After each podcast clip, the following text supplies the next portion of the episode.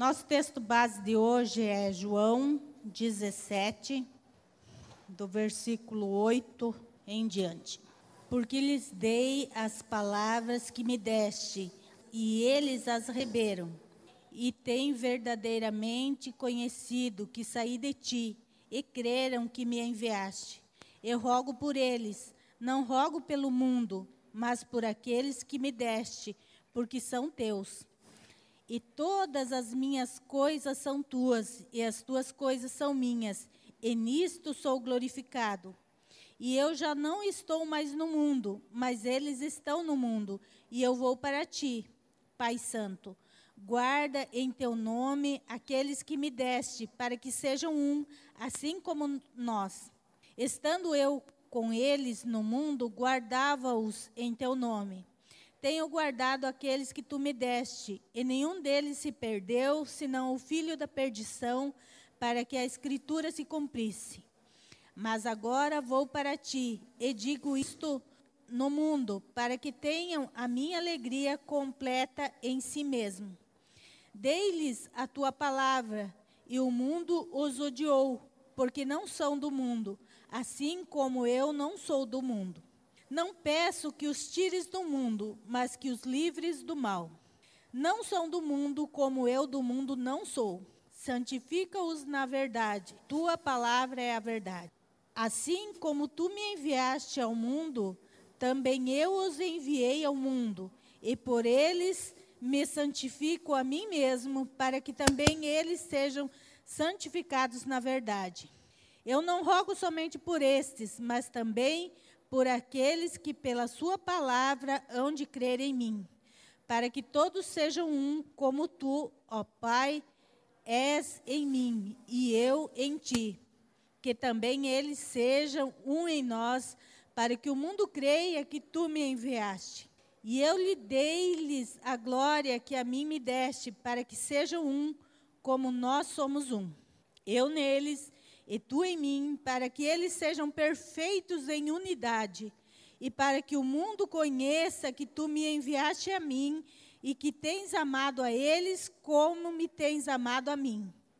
Pai, aquele que me destes, quero que onde eu estiver, também eles estejam comigo, para que vejam a minha glória que me deste, porque tu me has amado antes da criação do mundo. Esse texto aqui é a oração sacerdotal que Jesus fez, orando pelos discípulos. Se nós lermos toda a oração, nós vamos ver que ele orou pelos discípulos e, de, e ele orou pelos, por nós também, né?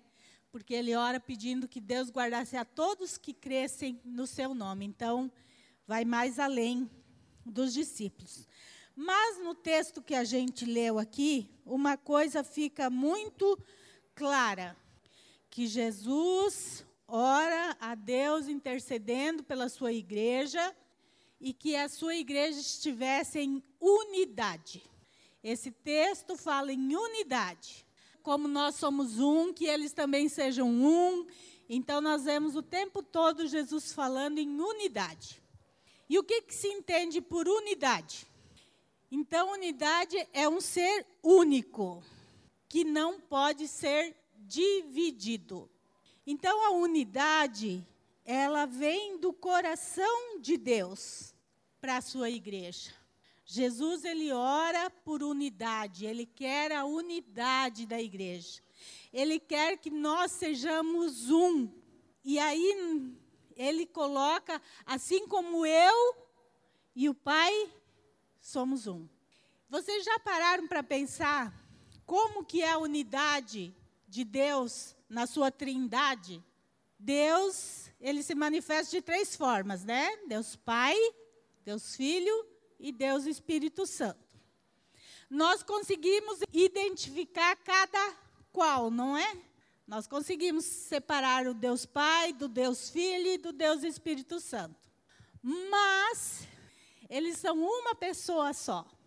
E é difícil nós saber onde termina o Deus Pai e começa o Deus Filho, onde termina o Deus Filho e começa o Deus Espírito Santo. É difícil nós fazermos essa separação.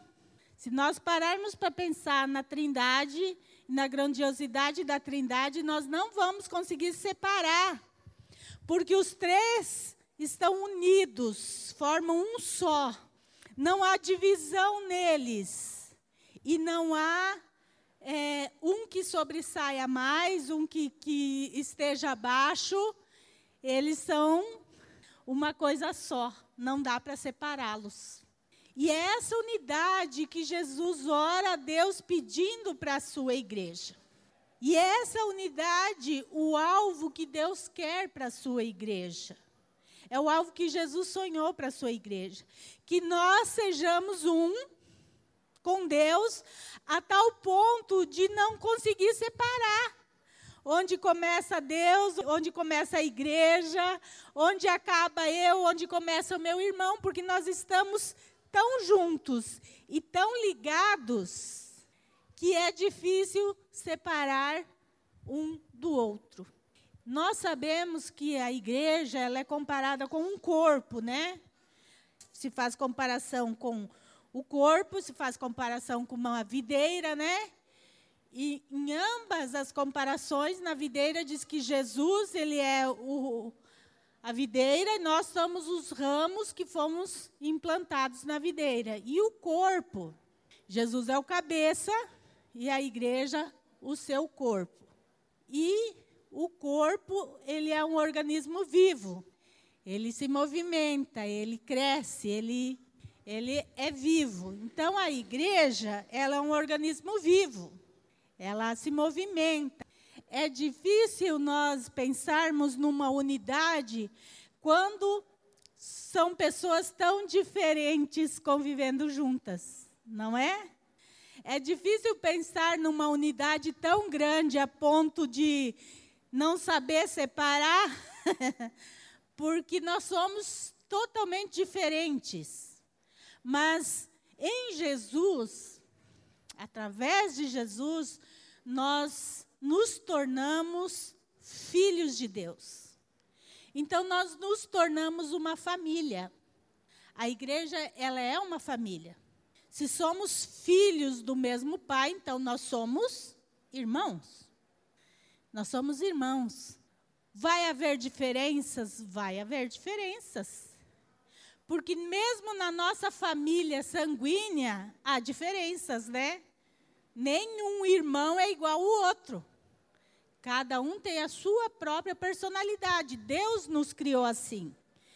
Até gêmeos idênticos, eles têm suas diferenças. Porque nós somos criados assim. Mas nós, como igreja, devemos pensar que o que nos move e o que nos atrai é Jesus.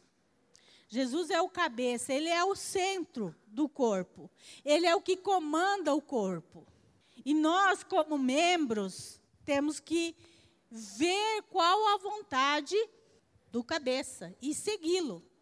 E eu gosto muito dessa ilustração do corpo, porque é muito fácil da gente entender como funciona. Nós temos um corpo e nós sabemos o funcionamento dele. Tudo se passa onde no nosso corpo? Tudo é na cabeça, né? Até os nossos pecados começam na nossa cabeça. Tudo é aqui. Como Cristo é a cabeça da igreja, então é Ele que nos dirige, é Ele que nos dá as suas normas, o que fazer, como fazer, de que maneira fazer. Nós não precisamos nos preocupar na direção que devemos ir, porque Assim como o nosso corpo obedece às ordens da nossa cabeça, nós, como igreja, também obedecemos o que vem de Deus para nós. Então, nós não precisamos nos preocupar para onde vamos, o que vamos fazer e ficar desesperados, não, porque nós temos quem nos conduz. Ele tem para nós uma direção e o que devemos fazer. Mas, como corpo, nós temos que estar sujeitos, então, à ordem do cabeça. E muitas vezes nós não queremos nos submeter. E para que a unidade aconteça na igreja, nós precisamos ter isso em primeiro plano que quem comanda é Cristo. Ele é o cabeça da igreja. Então, as leis, as diretrizes, as normas é dele. A vontade é dele.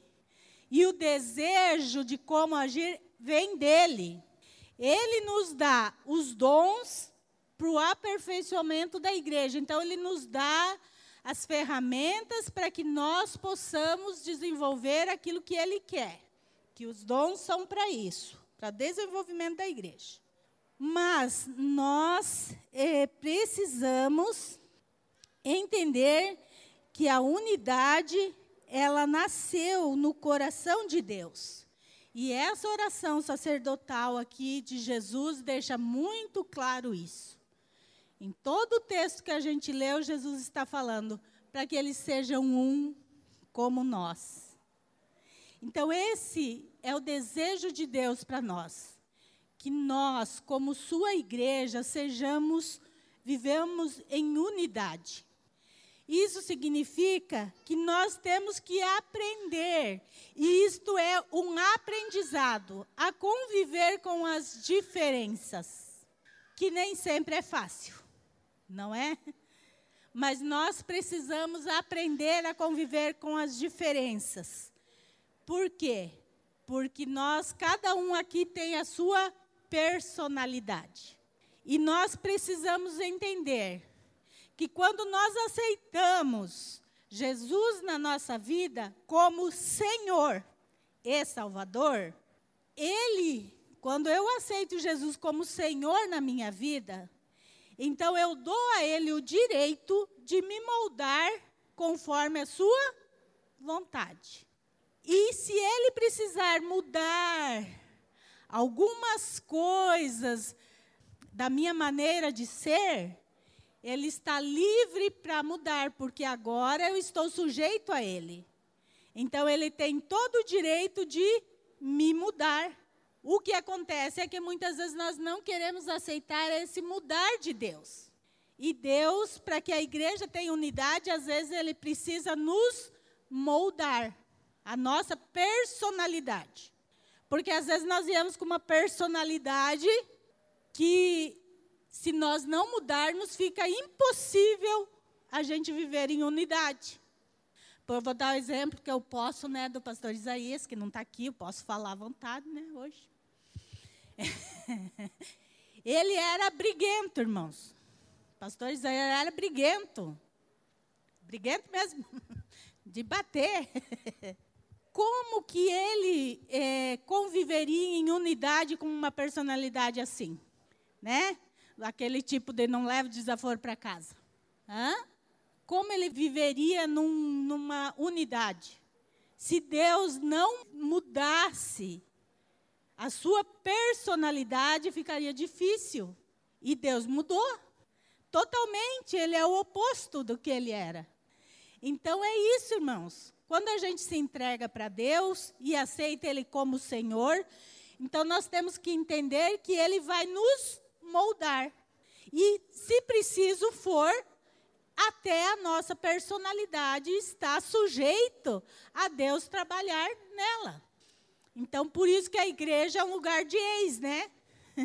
De ex-brigões, de ex-fofoqueiro, de ex-mentirosos, e assim por diante. A igreja é um lugar de ex.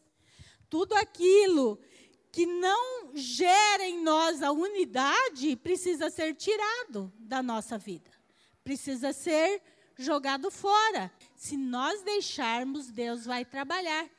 Porque a unidade, ela nasceu no coração de Deus. Ela nasceu, Deus quer para a sua igreja unidade. E unidade, ela começa comigo, eu deixando Deus me moldar, para que daí então eu aceite o meu irmão como ele é.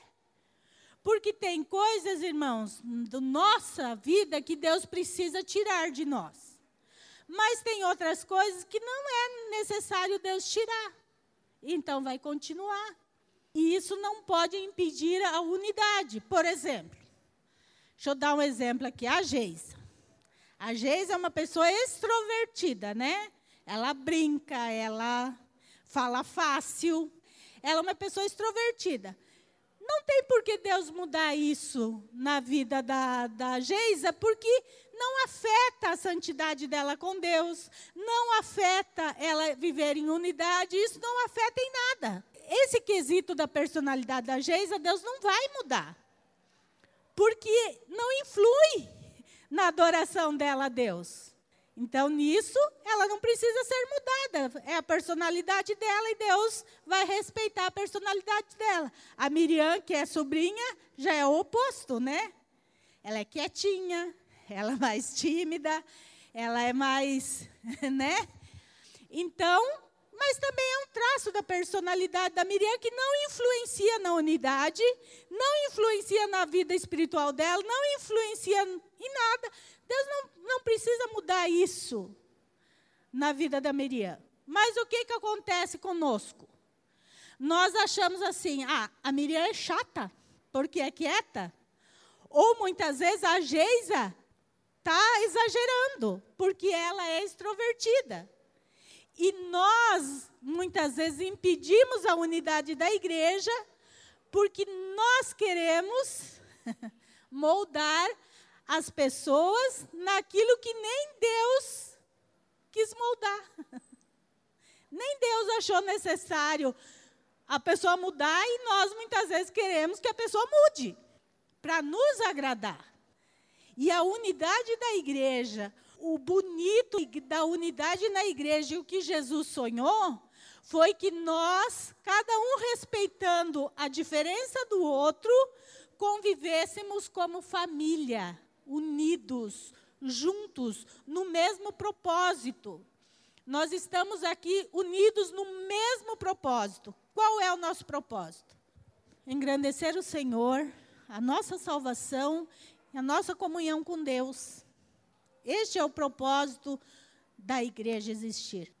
Então, nós temos que estar unidos no mesmo propósito, no mesmo parecer nosso. As diferenças do meu irmão não podem impedir de eu andar com ele. Não podem me impedir de cultuar a Deus do lado dele. Não pode me levar a pecar em falar mal dele. Então nós precisamos entender que a unidade da igreja, ela vem do coração de Deus e ela requer de nós também um esforço para que funcione. Como a, a, Deus coloca a unidade como o corpo, por exemplo, vamos dar um exemplo aqui, né? Às vezes eu não gosto da minha mão, né? Ah, minha mão né? podia ser melhorzinha, podia ser mais bonitinha. Eu acho que, né, mas ela feio, bonita, ela é útil para mim. ela tem o seu valor e a sua importância para mim. Eu não vou simplesmente porque eu não gosto da minha mão, mão cortar lá fora. Porque o que, que, vai acontecer se eu achar que a minha mão é feia e cortar ela fora? O que, que vai acontecer? Quem que vai sofrer? O corpo, né? O corpo vai sofrer a falta da mão ela pode não ser da maneira que eu queria, mas ela é necessária no corpo. Ela faz parte do corpo, ela é necessária no corpo.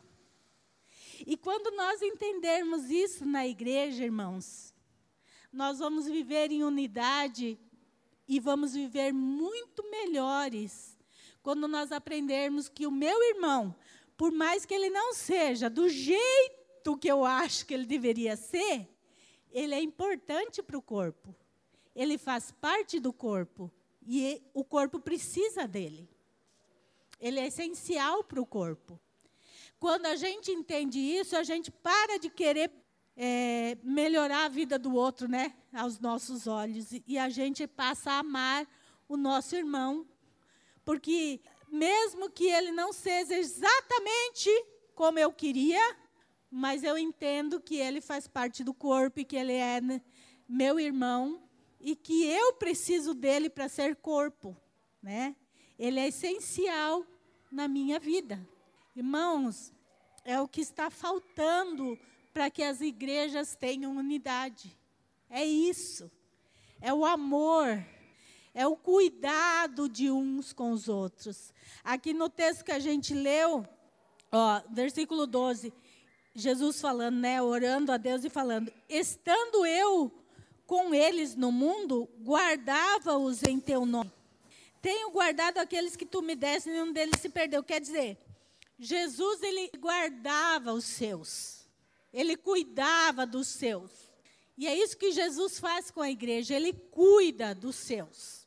Ele cuida de nós. Nós temos essa confiança que nós estamos sendo cuidados por Jesus, guardados por Jesus. Essa é a certeza que nós temos. E aí entra o, o, o amor. O amor de unidade é quando eu me importo com o meu irmão, em saber se o meu irmão está bem, em saber se o meu irmão precisa de alguma coisa. Porque as diferenças, elas não devem nos separar, mas devem nos unir. Quando a gente entender que se Deus não mudou alguma coisa no meu irmão, é porque ele não viu necessidade que o meu irmão mudasse, então eu preciso aceitá-lo do jeito que ele é. Porque todos nós, todos, temos qualidades e temos defeitos. ninguém tem só qualidade, ninguém tem só defeito. Nós temos qualidade, nós temos defeito. E nós, como igreja, como os filhos de Deus, como irmãos, nós precisamos aprender a conviver com as qualidades, mas também com os defeitos do nosso irmão. Porque às vezes nós só olhamos o defeito do nosso irmão, nós não olhamos a qualidade. É como o exemplo que eu dei da mão. Se eu achar que a minha mão não é necessária, eu vou fazer todo o corpo sofrer.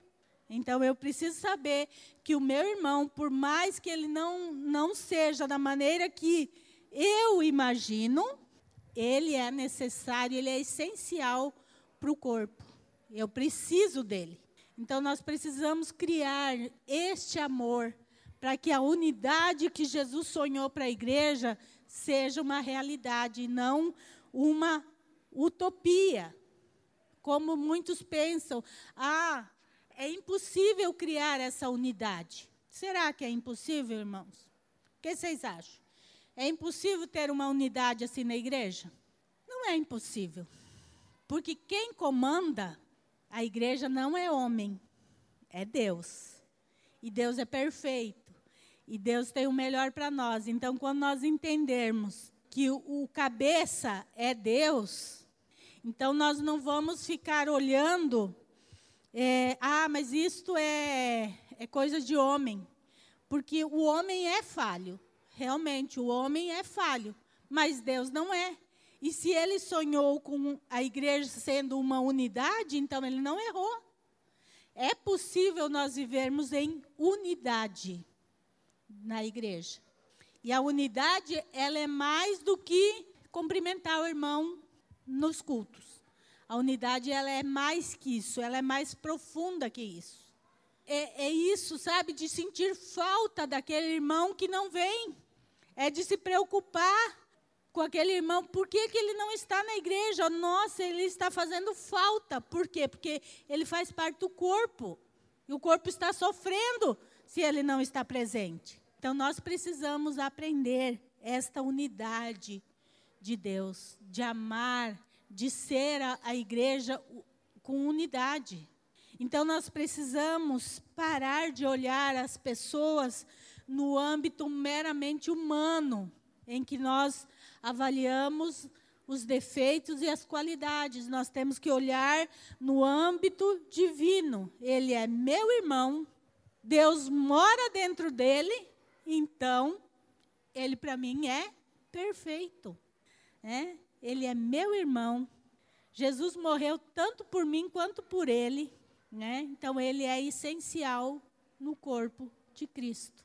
É aí quando nós entendermos a unidade do corpo como ela deve ser entendida, nós não vamos ter tantos problemas como tem na igreja hoje, que é grupinho aqui, panelinha ali, fofoca, porque nós entendemos que o meu irmão, ele é essencial. Como que eu posso falar de alguém que é essencial? Como que eu posso menosprezar alguém que Jesus deu a sua vida por ele? Nós estamos na igreja e nós precisamos viver o que Jesus falou na oração aqui. É, Jesus falou: Olha, eu não sou do mundo, assim como eles também não são do mundo. O mundo nos odiou, o mundo nos odeia, porque o mundo, a avaliação do mundo é outra. A avaliação nossa como cristão é diferente do mundo. Nós, no mundo, as pessoas escolhem amigo por afinidade, escolhe amigo por pelo que pode proporcionar. o que o amigo tem que me interessa e pode me dar, daí eu sou amigo. Com os se escolhe por preconceito muitas vezes, né? Por cor de pele, se escolhe por tanta coisa. Esse é o padrão do mundo de escolha de amizade. Na igreja é o padrão de Deus. E o padrão de Deus é que todos são iguais. Não há distinção. Não há cor de pele, não há classe social, não há outro tipo de escolha. Todos são essenciais no corpo. Essa unidade, ela precisa ser é, implantada na igreja, porque isso vem do coração de Deus, foi o sonho de Deus para a igreja, viver em unidade. Aprender a respeitar o meu irmão como ele é, não querer mudá-lo, porque a mudança na vida do meu irmão, quem vai fazer é Deus, não sou eu. Naquilo que, que ele precisa ainda mudar, Deus é que vai proporcionar essa mudança. Não somos nós. Quem lembra da passagem do oleiro? Que Deus falou lá, vai até a casa do oleiro. E daí o que, que Deus fala quando compara o oleiro? Ele fala, por acaso eh, vocês não são assim nas minhas mãos, ó casa de Israel? Quer dizer, vocês são o barro, eu sou o oleiro. Eu vou moldar vocês conforme bem me parecer. Então, quem tem a prioridade de mudar as pessoas não somos nós. E quando a gente entender isso, nós vamos viver melhor com o nosso irmão. Não cabe a nós isso, de mudar as pessoas. Isso é, é Deus que faz. É Deus que molda as pessoas. Deus vai moldando. Algumas pessoas Deus molda mais rápido porque deixam Deus moldar mais rápido. Algumas pessoas é mais devagar porque elas demoram mais para se abrir para Deus, porque Deus vai trabalhando na nossa vida à medida que nós vamos deixando Ele trabalhar. Se nós ab abrirmos totalmente a porta, Ele entra e rapidinho Ele muda. Agora, se a gente abrir aos pouquinhos, então também vai ser aos pouquinhos. Mas é Deus que vai nos moldando, é Deus que vai nos preparando, é Deus que vai nos afinando, e aí Deus vai dando o dom para um, um dom para outro, porque a igreja precisa dos dons. Então, Deus dá um dom para o Vitão, dá outro para Débora, dá outro para Ivete. Deus vai moldando o caráter das pessoas, Deus vai moldando a vida das pessoas conforme o desejo dele, e Deus vai acrescentando para que esse, então, venha a produzir para o corpo. É assim que funciona os planos de Deus. Então, quando eu entender que a mudança do meu irmão, ela vem de Deus, não, eu não, não é minha prerrogativa tentar mudar o outro, eu vou deixar de me estressar tão fácil, né? Porque às vezes nós queremos imediato, irmãos. E lá em Salmos fala que Deus conhece a nossa estrutura e sabe que somos pó. Então, às vezes, irmão, a minha estrutura, Deus pode me mudar rápido.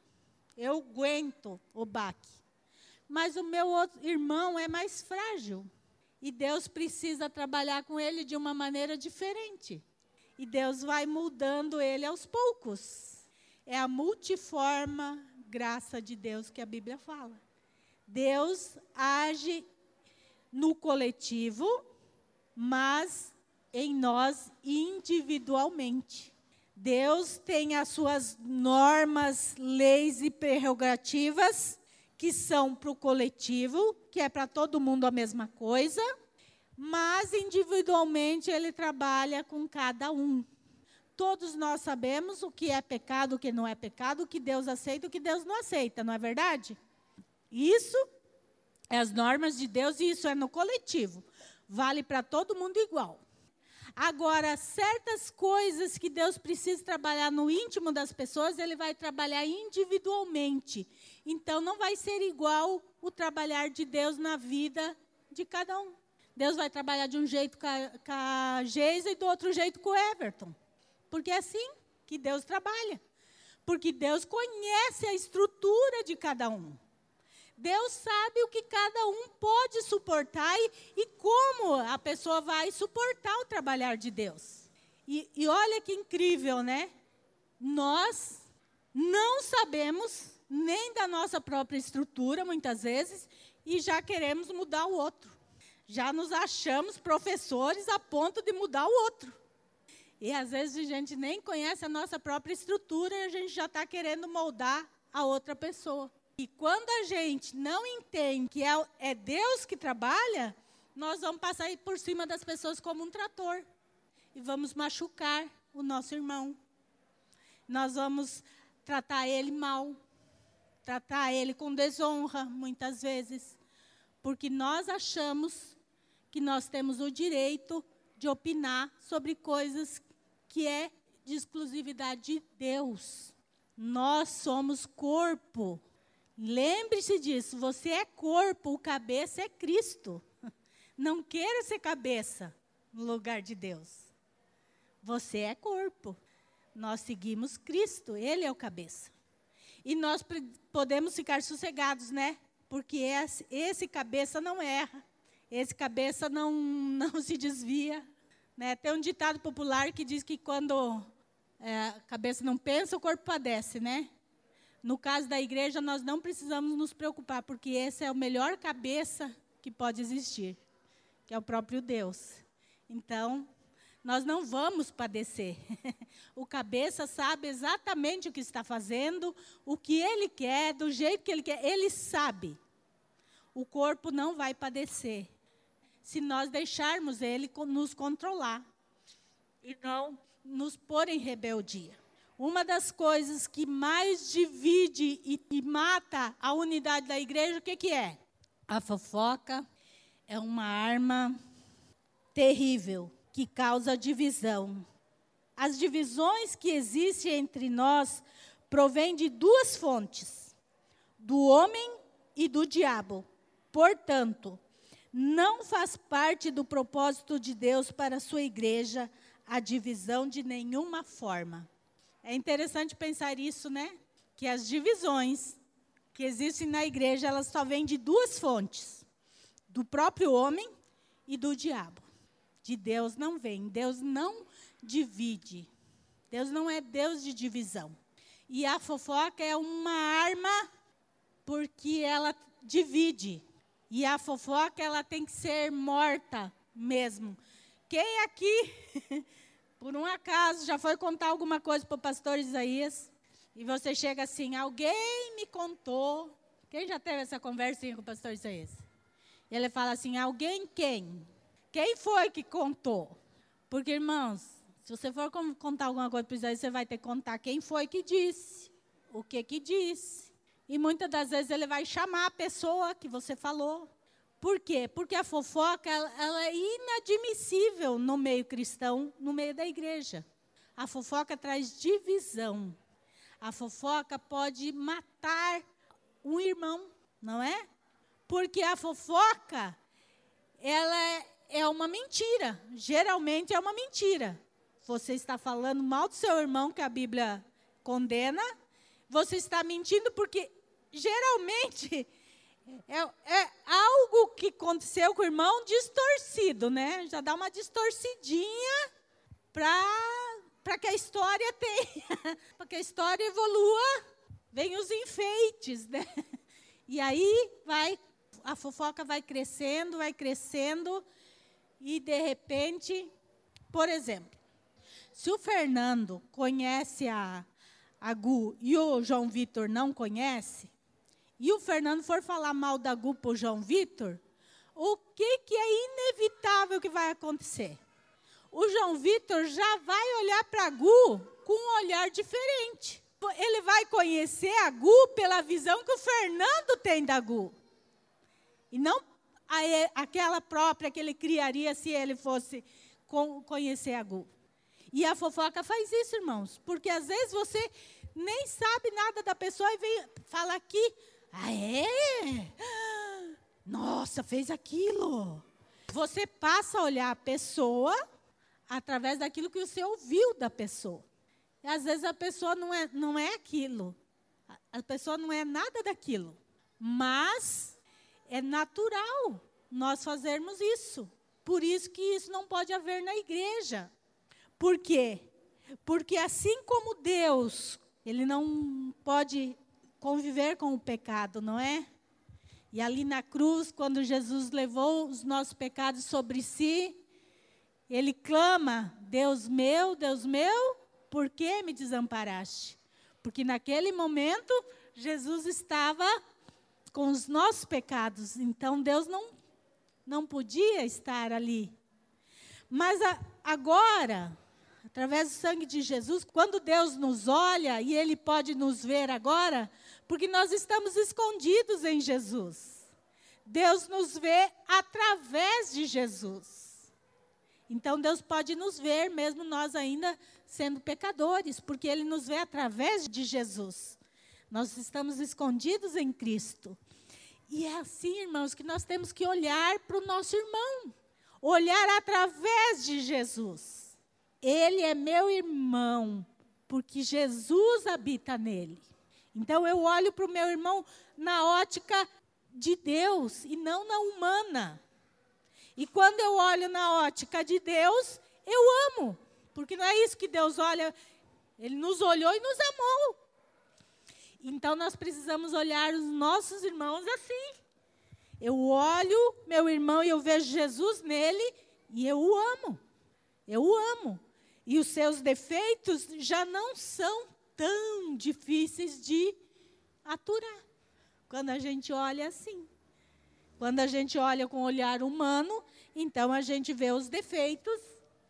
E aí então a gente começa muitas vezes com a fofoca, que traz divisão, não traz unidade. Irmãos, olha, é um termômetro para saber como é que nós estamos espiritualmente. Você mesmo pode fazer esse teste sozinho, sem ninguém. Um termômetro. Começa a ver como você está vendo o seu irmão. Como você vê a igreja. Ah, o louvor não estava bom. Aquela pessoa que ministrou, nossa, não gostei. Ai, a palavra desta noite, nossa. Ah, o irmão fulano de tal passou por mim e nem me cumprimentou. Sei o que, que ele tem contra mim. Ah, você viu a roupa que aquela outra foi na igreja hoje? Irmãos, isso é um termômetro que não é que a igreja está ruim, que o louvor está ruim, que a palavra está ruim, que a roupa do irmão está indecente. Isso é um termômetro que a minha vida espiritual está lá embaixo. É um termômetro que a minha vida espiritual está rasinha, rasinha, rasinha. Porque eu não vejo Deus na igreja. Eu só vejo defeito. Eu só vejo problema, eu só vejo dificuldade. Então, aí eu coloco a minha falta de Deus culpando os outros. Ah, o problema é a igreja, o problema é o irmão, o problema é o louvor, o problema é não sei o quê. Então, nós podemos nos avaliar muito bem espiritualmente quando nós, como cristãos, como unidade. Será que eu não sou em vez de ser a cura, a doença, que muitas vezes nós, em vez de ser a cura, somos a própria doença. Nós não estamos amando o nosso irmão. E quando nós começamos só a ver defeito e não qualidade, cuidado, irmãos.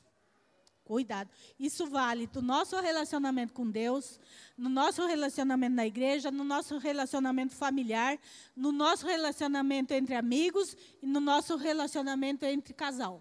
Quando nós começamos só a ver defeito do outro e não qualidade, cuidado que a coisa está feia. Então é um termômetro da nossa vida espiritual. Como nós temos visto a igreja. A culpa geralmente é nossa não da igreja. Geralmente a culpa é nossa. Nós estamos caindo espiritualmente, mas em vez de nós nos olhar e entender o nosso erro, nós queremos procurar culpados para aquilo que a culpa é nossa mesmo. Então nós procuramos culpados para não admitir que o erro é meu. Irmãos, porque uma pessoa cheia de Deus, cheia do Espírito Santo, cheia das coisas de Deus, não vai se importar com coisas mínimas. Não vai se importar se a irmã lá, às vezes, passou na pressa e não cumprimentou. Isso não vai tirar a comunhão. Isso não vai tirar a paz. Isso não vai afetar a unidade. Ao invés disso, eu vou lá, o, o Gu, você não me cumprimentou hoje, eu Gu, paz. Você está com algum problema? Posso te ajudar? Porque às vezes a pessoa está com um problema, né? Ou as pessoas distraídas como eu, irmãos, eu não moro aqui na posse, para bênção minha e dos irmãos, porque senão ia trazer muito problema para Isaías. Porque na maioria das vezes eu não conheço ninguém na rua. Tem uma séria dificuldade, né? Então, às vezes as pessoas me cumprimentam e eu, ai, demoro três horas para saber quem era o abençoado que me cumprimentou. De máscara agora, então, piorou tudo. o Fernando, um dia eu estava numa mercearia com o Fernando, e alguém passou e buzinou e fez um escândalo. E eu fiquei brava. Nossa, quem que é isso? E o Fernando começou a dar risada. Mãe, é o Rafa. então, vocês veem como é. é. Eu faço por mal? Não, irmãos. Não faço isso por mal. Eu realmente tenho essa, né? Se eu saio na rua preocupado com alguma coisa para fazer, a minha cabeça está naquilo que eu tenho que fazer, eu não vejo ao meu redor. Eu costumo não ver o que está passando ao meu redor. Então as pessoas às vezes passam, me vê, me como. Mas você não me viu. Não vi mesmo, irmãos. Não foi que eu fingi que eu não vi, eu não vi mesmo. Então faz parte da minha personalidade. Então, às vezes, vai se magoar, procura conversar. Então, quando a gente não, não aprende a respeitar a individualidade de cada um, a gente começa a trazer problema onde não existe problema. Não existe problema se eu não ver a Gu, a Gu chegar. Oi, Marga. Não tem problema nenhum nisso. Onde? Que problema nisso? Mas a gente cria um problema, né? Ai, porque eu passei para a Marga, ela não me viu, não me cumprimentou, ela deve estar tá brava comigo. O que será que for? E a gente cria na nossa cabeça uma história e a gente vive em cima dessa história que a gente criou, que não é a realidade na maioria das vezes. Não é a realidade, mas a gente cria. Então nós precisamos ter cuidado, irmãos. Aqui na oração que Jesus que nós lemos, Jesus fala muito que nós nós temos que viver em unidade, que nós somos diferentes do mundo. E eu pergunto, o que a igreja tem demonstrado para o mundo hoje? Nós temos uma unidade, uma união tão grande, assim como Deus Pai, Deus Filho e Deus Espírito tem. Nós temos também que as pessoas de fora olhem para a igreja e falam: nossa, aquele grupo ali, aquele grupo é um só. Aquele grupo ali é diferenciado eles são diferentes, há algo neles diferentes, porque ali todo mundo se dá bem. Ali há amor. O amor exala ali no meio deles. Como nós temos nos apresentados para o mundo? Vocês estão vendo que nos últimos dias parece que está mais difícil conversão? Às vezes passa tempo sem haver uma conversão na igreja. E um dos motivos é que a igreja não tem sido a diferença. A igreja ela não tem, não tem atraído as pessoas. E quando eu falo atraído é lá tem amor, lá tem algo especial, lá tem um grupo diferente. Eu preciso saber o que acontece lá. E daí, quando chega, conhece a Jesus. Porque o que, que, por que, que nós somos diferentes? Porque mostramos Jesus. Porque falamos sobre Jesus. Porque Jesus é a nossa vida. Então, elas vão querer esse Jesus para elas. Então, quando Jesus fala que, olha, o mundo os odiou, o mundo me odiou e vai odiar os que me seguirem. Então, nós não podemos esperar que o mundo é, nos ame, mas é, o mundo precisa ver diferença na igreja.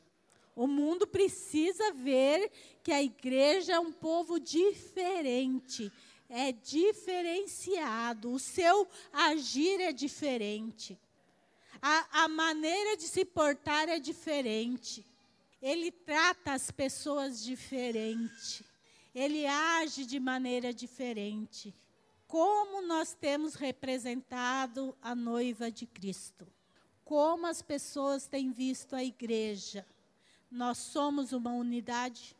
Ou nós estamos muito longe de uma unidade? De sermos um, de sermos assim tão encaixadinhos uns com os outros, que não há espaço para outras coisas nos destruírem. Irmãos, nós precisamos ter a unidade, nós precisamos ser unidos. A, igreja precisa dessa unidade. Porque é essa unidade que vai nos fazer forte para enfrentar o dia mal.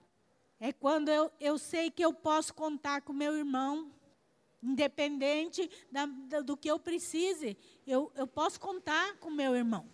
Muitas vezes, a gente conta com pessoas que não são da igreja e não conta com os irmãos da igreja, porque a igreja não corresponde àquilo que deveria. O amor, um se preocupar com o outro, um se interessar pelo outro, um proteger o outro, um ajudar o outro. Essa unidade, ela, ela tem sido escassa nos nossos dias no meio cristão. Antigamente era muito mais unida a igreja. E nós vimos aqui que essa estratégia de divisão, ela vem do homem e do próprio Satanás. E a estratégia agora mais atual, e que nessa pandemia se aumentou, né, se materializou, foi ser igreja em casa, sozinho. A falsa ideia de que eu sou a igreja. Então, se eu sou a igreja, para que, que eu vou vir aqui? Se eu sou a igreja, sou a igreja da minha casa, eu sou a igreja no meu carro, sou a igreja. Você sozinho, você não é a igreja, você é membro do corpo de Cristo. E o corpo, para ele ser um, ele precisa de todos os membros. Então, esse negócio, eu sou crente em casa, é uma furada.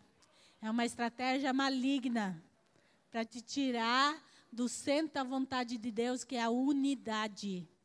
É para tirar a unidade mais do meio da igreja. Já está bem morta no meio da igreja, e essa estratégia de que você é a igreja, pode ser crente na sua casa, tem tirado as pessoas do convívio e do trabalhar de Deus. Nós precisamos, irmãos, nós precisamos um do outro até para Deus trabalhar na nossa vida. Para Deus nos moldar, eu preciso do meu irmão. Eu preciso aprender a perdoar. Eu preciso aprender a suportar. Eu preciso aprender a, a amar. Porque amar os que são próximos é fácil. É muito fácil eu amar. Mas a Bíblia diz que eu tenho que amar a quem? Até o meu inimigo. A gente não está amando nem o nosso irmão, imagina nosso inimigo, então, né? Nós estamos tão longe dessa unidade que Cristo sonhou para a igreja, que hoje em dia estão vivendo cada um no seu mundinho. Não é isso que Deus tem para a igreja. Deus quer unidade, que vivamos juntos, que tenhamos todos o mesmo parecer, para que a gente chegue na, na unidade da fé, que ele fala lá em Efésios.